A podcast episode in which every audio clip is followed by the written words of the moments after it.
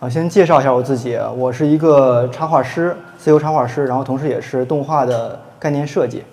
啊，平时就会给动画电影做一些设计，然后自己画些插图这样。刚才放的那个视频是我和我老婆结婚的时候，就是刚恋爱八年之后，最后终于决定结婚，在婚礼上放的那个视频。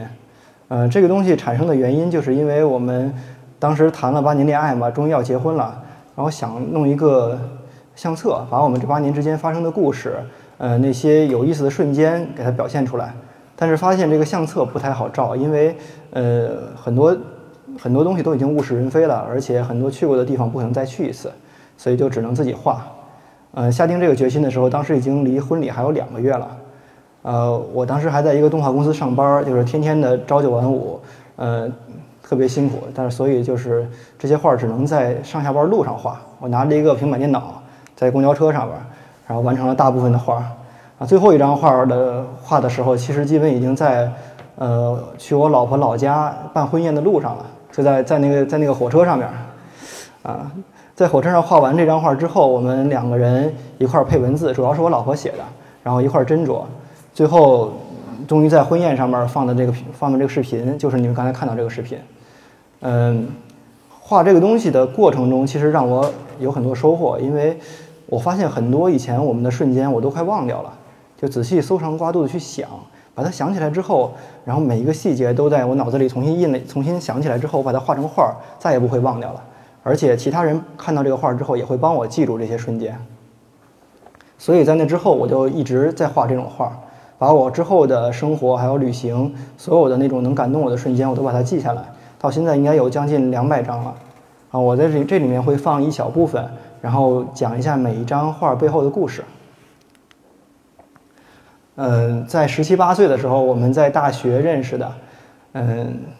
当时我老婆还是短头发，留着小黄毛。她上课的时候喜欢把下巴垫在一个杯子上面，啊，因为犯困的时候就就是打瞌睡不会有人看出来。嗯，呃，当时我们是艺术生，但是要必须要上上高数，因为我们学校是一个那个理工科的学校，所以大家都很崩溃。但我是一个理科生出身。所以我就就成了数学课代表，有了这个优势之后，我就可以约我老婆一块儿，就是当时就是一块儿上个自习啊，然后上课时候坐在一块儿补习一下功课什么的。后来就慢慢就混熟了。呃，我们学校有那种通宵自习室，就是晚上可以上一晚上自习那种地方。呃，当时我们刚成为男女朋友，还不是特别熟，然后就上自习一边约会。呃，当时教室里还有其他人，然后大家都睡着了，到半夜的时候，冬天特别冷。啊，下起了当时第一场雪，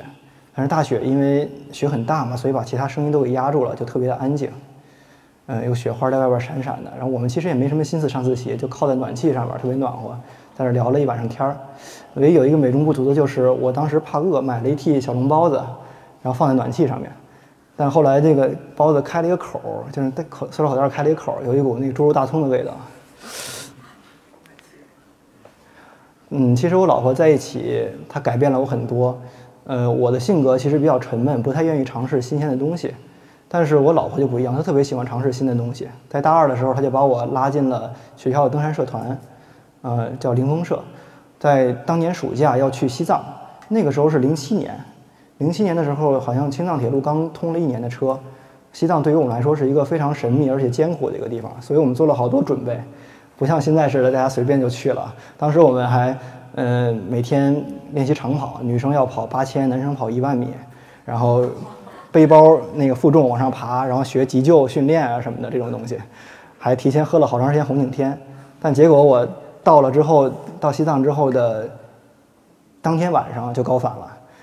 然后就一个星期都没起来床，所以每天我都是只能在那个青旅的楼顶上，坐在楼顶上远眺布达拉宫。但是那场旅行其实还是改变了我特别多，嗯，自从那次之后，我就体会到了这种，嗯，去旅行探索世界的乐趣。之后来在我心里埋下了一个旅行的种子。再往之后，我们毕业了，就两个人一起搭伙过日子，去租房，嗯，租的房子需要来回搬家嘛，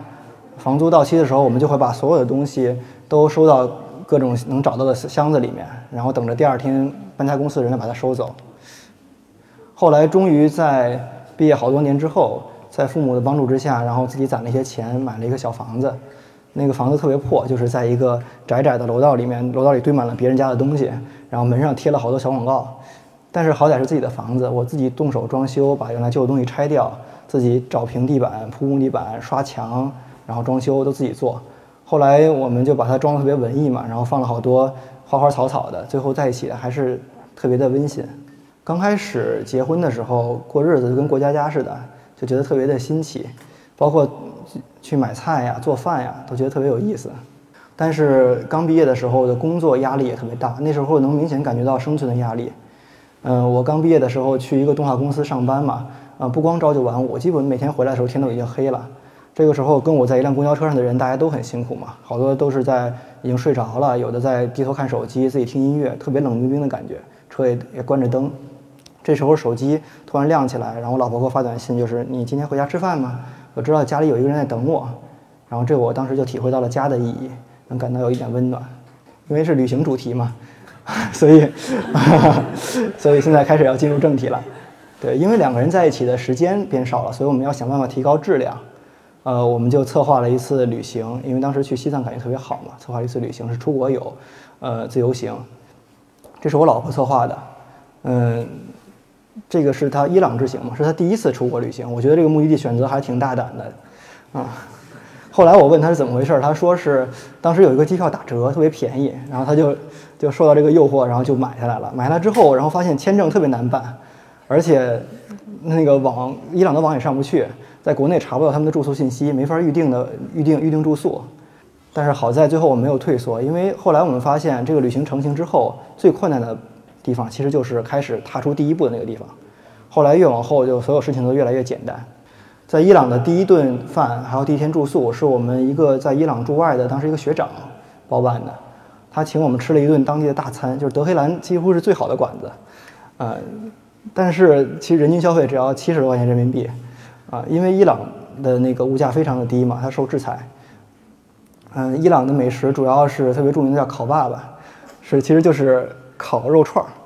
那这个烤爸爸是一个特型的，就是它是。呃，超长的串儿上面烤的是羊排，然后羊排要配着那个呃柠檬，还有呃小西红柿一块儿吃，因为特别腻嘛。啊，还有当地的特色，还有各种各样的大饼，还有一些黑暗料理的那个饮料，有一些酸奶，那酸奶是比较稀，兑了好多水那种感觉，加了好多盐，还有一些酸黄瓜丁儿，啊，喝上去特别酸爽。因为当时很穷嘛，所以我们的旅行方式尽量以呃省预算为主。我们就选择坐夜班大巴。夜班大巴的好处就是说，可以把旅费和住宿费合二为一。啊，对，然后通宵嘛，一整晚都在车上，车在车上睡了。嗯，但是我们发现，就是选择这种方式的旅行者其实并不多。大家要不然坐飞机，要不然坐坐大巴也是白天坐。所以我们周围其实都是当地人，这是一种非常接近当地人的一个旅行方式。到了半夜的时候，很多人都已经睡着了。然后我们靠着那很舒服的那个座位上面，外面非常安静。然后山上有一些人家的灯火，偶尔会路过一个清真寺，灯火通明，天上的星星也亮，就好像一千零一夜里那种感觉似的。周围都是伊朗人轻轻打呼噜的声音。呃，这是塔巴塔巴一大院儿。其实伊朗跟我们有很多嗯联系的地方，因为它也在丝绸之路上面。这个塔家大院儿其实就是跟乔家大院儿遥遥遥遥相相对的一个地方。我们住的地方基本都是选择青旅，在伊朗的青旅基本都是由那种老宅子改的，它是非常传统的那种波斯庭院，中间是一个浅浅的方形的水池，因为天气非常干燥、非常热，然后四周种满了各种花草、石榴树啊、呃藤蔓啊这种东西，在波斯大榻上面，你就可以直接坐在上面，然后喝一点茶。然后水光映到自己的脸上，感觉特别的舒服。这家青旅叫 Asia Guest House，嗯，它的一个特点就是说女生在里面不用戴头巾，因为在伊朗几乎所有的女生都要必须要戴头巾嘛。但是在这个旅社里面不用戴，所以也有很多当地人，呃，有些当地女生你会发现，就是伊朗人他也会在晚上去到到里面，然后把头巾摘下来。有时候那个头巾黑色头巾你摘下来，发现它是一个朋克发型，一个那很酷的那种那种发型。伊朗人的最好的休闲方式就是去茶馆，因为他们没有酒吧嘛，不允许喝酒。呃，他们没事儿就会去茶馆坐一坐，然后喝点茶、抽抽水烟什么的。呃，我们去大巴扎里去逛的时候，嗯，有一次一直逛到中午，然后突然发现所有的店都开始上锁了，然后都拉着铁帘门，连最后那个巴扎的门口就是一个最后那个大出口也锁上了，我们就出不去了。后来突然意识到他们中午是要是要休息的，就是整个中午好几个小时的时间根本就不营业。然后我们找来找去，发现有一家地方能有饭吃，就是这个地方。这是一个拿浴室改的一个，就是一个老浴室改成的一个一个茶馆，里面有一些吃的。然后我们也因为英语也不好，但是当地那个老板的英语更不好。然后我就问他说：“这个有什么推荐的吃的？”他就说：“嗯，这个这个我们特别推荐当地美食。然后是什么东西呢？是是肉和菜，就说就说是肉和菜。后来点上来之后，发现是一一个罐子，罐子里面是稀汤寡水的，然后有一些黄黄白白的那个油状的那个肉飘飘在里面，然后还有一些土豆块儿，还有一个铁杵，这么长一个铁杵，这么长一个铁杵，然后就不知道干嘛使的。然后老板就给我们演示，就把那东西倒在一起，倒在一个大大盆大大锅里面，拿铁杵咔咔一顿捣，给它捣成泥，然后然后蘸着饼那么着吃。我喝了一口，老板就是满脸的那个期待的看着我们。我发现那个东西特别油，好像是羊油或者羊腰啊，白煮了之后配上生的洋葱，还有那个土豆，喝下去，然后我就忍着喝了一口啊，顶在这儿，然后看着老板的眼神，我们就咬着牙 delicious，赶快喝几口茶，然后给它咽下去了。伊朗最好最好的建筑就是清真寺，呃，伊斯法罕的清真寺几乎是最美的，呃，整个清真寺的圆的穹顶上面。会用那个马赛克的方式，马赛克瓷砖镶嵌的方式，呃，装饰细密的花纹。这个清真寺在夕阳西下的某个时间点，会有阳光从一个窗户照进来，投在对面的那个穹顶上面，形成一个孔雀尾羽的一个形状，就整个能看到一个孔雀的形状。嗯，当地的一个留着大胡子的歌手在弹着他的塔尔琴，在清真寺外面，在夕阳西下的时候，会有白白鸽在天上一圈一圈的转。转累了就会停到宣礼塔上面，日落之后，然后会有宣礼的声音，特别悠扬浑厚的一个声音。随着日落的时间，随着日落的时候，伴着夕阳一块儿渗透到整个城市里面。亚兹泽这个古城就一个很很好的一个保留很好的一个土城，呃，相传就是攻略上写着有一个地方可以看到整个古城的全景。当时我们就在整个古城里面找，因为弯弯绕绕的很难找这个路。有一个当地特别热情的小伙一直带我们找，他后他后来都迷路了。嗯，终于在日落之前，我们找到那个地方，是一个没有修完的一个清真寺。我们爬到它那个房顶上面，可以看到整个落日余晖下的古城。这个时候，我们突然听到一个这个楼梯上面有一个气喘吁吁的声音，也在往上爬。然后后来他爬上来，是一个白发苍苍的一个老头，长得特别高，荷兰籍的一个老头，有点驼背，但是还有将近有一米九的身高。他就说：“哎呀，居然有有人比我们先爬，居然有有人比我先找到这个地方了。”然后后来，后来还开玩笑跟我说：“哎，但是你看我年纪比较大，所以还是我赢了吧。”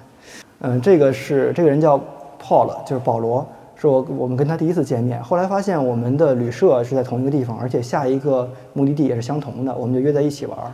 他是一个以前是一个人类学家，说说，而且还做过导游，所以他嗯对这些方面的知识特别了解。他旅行中一般会带几本书，一边看着书一边旅行。所以我们去一些地方的时候，他就不用完全不用导游，就可以给我们讲当地的发生过的故事。去波斯波利斯，这是一个非常有名的遗迹，是保罗带保罗带我们去的。呃，我们是先坐一个，一般人都会直接包车过去，因为它离整个城市非常的远，离什拉子非常的远。啊，但是我们去的方式就是跟着保罗走嘛。他选择的方式就是说，我们先坐大巴车到了一个从大城市到一个小县城，然后再坐一个小县城上面，大家都在一个站牌底下等一辆。大概能只能坐七八个人的一个中巴，跟着当地人一起走，然后再到一个一个很荒的一个地方，再叫一辆出租车，然后直接开到这里面来。这种方式其实特别有意思，因为我们跟我们一起坐车的人都是当地的人，他们特别热情，都会给我分给我们各种塞给我们各种点心啊什么东西，想办法跟我们聊天呢。其实根本就听不懂他们在说什么。呃，当时我们坐在这个石头台阶上面，一直等到日落，看波斯波利斯日落，然后发现保罗他从自己的兜里拿出一个。小玻璃瓶子从边上的地上送，捡了一点土塞进去，啊，问他是为什么？他是说他在荷兰的邻居是一个在巴列维王朝时期逃到，就是巴列维王朝覆灭的时候逃到逃到荷兰去的一个老太太，呃因为他再也没法回到祖国了，所以就是让他带一些土回去给他。后来我们的旅行方式就受到保罗的影响非常大，我们就会尽量的在旅行之前先学习当地的历史文化知识，看很多书，而且还会。嗯，选择尽量贴近当地人的旅行方式，而不是像旅行团一样跟大家有所有一些距离。我觉得这个其实就是旅行最有意思的地方。对于我来说，其实风景是其次的，最主要的其实是在旅行中遇到的人。本来我们是毫不相关的，完全生活没有交集的这些人，旅行把我们拉到了一起，有了交叉点。再往之后，我们的人生就会其实就会有相互影响。秘鲁和玻利维亚是我们的那个蜜月蜜月旅行。当地为什么当时为什么选这么一个地方呢？因为秘鲁和玻利维亚在南美洲嘛，离我们非常的远，几乎要绕到地球另外一边，坐飞机要三十多、四十多个小时。所以就是机票钱非常的贵，要下定这个决心非常难。但是，一生只有一次的蜜月旅行是一个最好的借口。嗯，呃，南美洲的治安相传不太好。然后我们第一天到达利马的时候，嗯嗯，就是到要到大街上去逛一逛嘛。嗯，但是要出门之前，老板娘啊，然后还有警察呀，遇到的警察呀，还有路上路人都在劝阻我们，就是说你们真的要出去吗？什么一定要小心啊，什么这样。后来我们吓得只能在只敢在那个富人区的大街上走走。呃，利马的城市盖在整个的一个悬崖上面，面朝着太平洋。呃，海雾会整个飘上来，有的时候会把整个会把半个楼都都淹没掉。呃，海在海上，我这张画我看不太清楚啊，会飞了很多海鸥，还有信天翁在海上。随着海雾一块哗一一起飞过去，飞累了之后就会一群一起飞回来，落在电线杆上面。嗯，也有很多冲浪的人在那里冲浪。库斯科是一个非常非常有意思的一个城市，它是地位相当于是基本是南美洲的拉萨，呃，是背包客会聚集的一个地方。而且这个城市的历史也非常有意思。嗯，你会发现右边这个石墙，它下面下半部分跟上半部分完全不一样，因为下半部分是印加时期的一个建筑。呃，印加印加人他会把自己的石头磨得严丝合缝，就好像拼拼积木一样，有的还带榫卯结构镶在一起。呃，但是他们的王朝覆灭之后，呃，西班牙人在他他们的基础之上盖了他们的教堂，所以这是混非常混搭的。到了晚上，坐在教堂前面，呃，天上的星星亮起来，整个的库斯科的城市其实也是一个山城，山坡上密密麻麻的都是小房子，那些灯光亮起来也跟天上的星星一样。同样是高原地带，它跟西藏有很多相似的地方，但有很多不一样的地方。呃，这个是圣谷，圣谷里面也是这种高原的这种非常美丽的草甸，但是不一样的是，它有很多多肉植物，就跟草坪一样，就我们的那个喜欢养的多肉植物，在当地就跟草坪一样，满地都是。路两边就是龙舌兰，也是类似的这种植物。马丘比丘是非常有名的一个遗迹了，要去这个地方必须提前一天住在隔壁的温泉镇。然后在早上三点钟的时候爬起来，呃，坐一个车在夜幕之中弯弯曲曲地爬到山上，在六点钟的时候排队进到进去，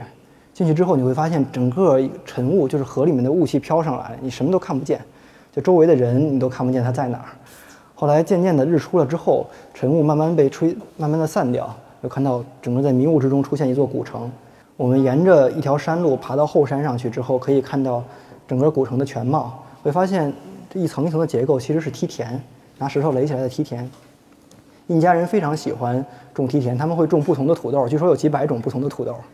适应不同的气候。越往上面的地方就是越冷，昼夜温差越大；越往下面越接近热带雨林气候。沿着山路一直往后面走，慢慢的越来越热，就感觉山山里的湿气就大起来了。脚下是那种奔腾的乌鲁班巴河，林加古道上面长满了青苔。我们两个人往里面爬，就好像去秘境探险一样。到后来，爬到尽头之后，豁然开朗，有一个神庙，有一个神庙就是月亮神庙。嗯，南美洲有世界上最大的高原湖泊——迪迪卡哈湖。当时有很多的人会，就是以前会有很多的人，嗯，编织那个芦苇芦苇的小船，还有小岛，就在在那个湖上常年的生存，是躲避战乱的。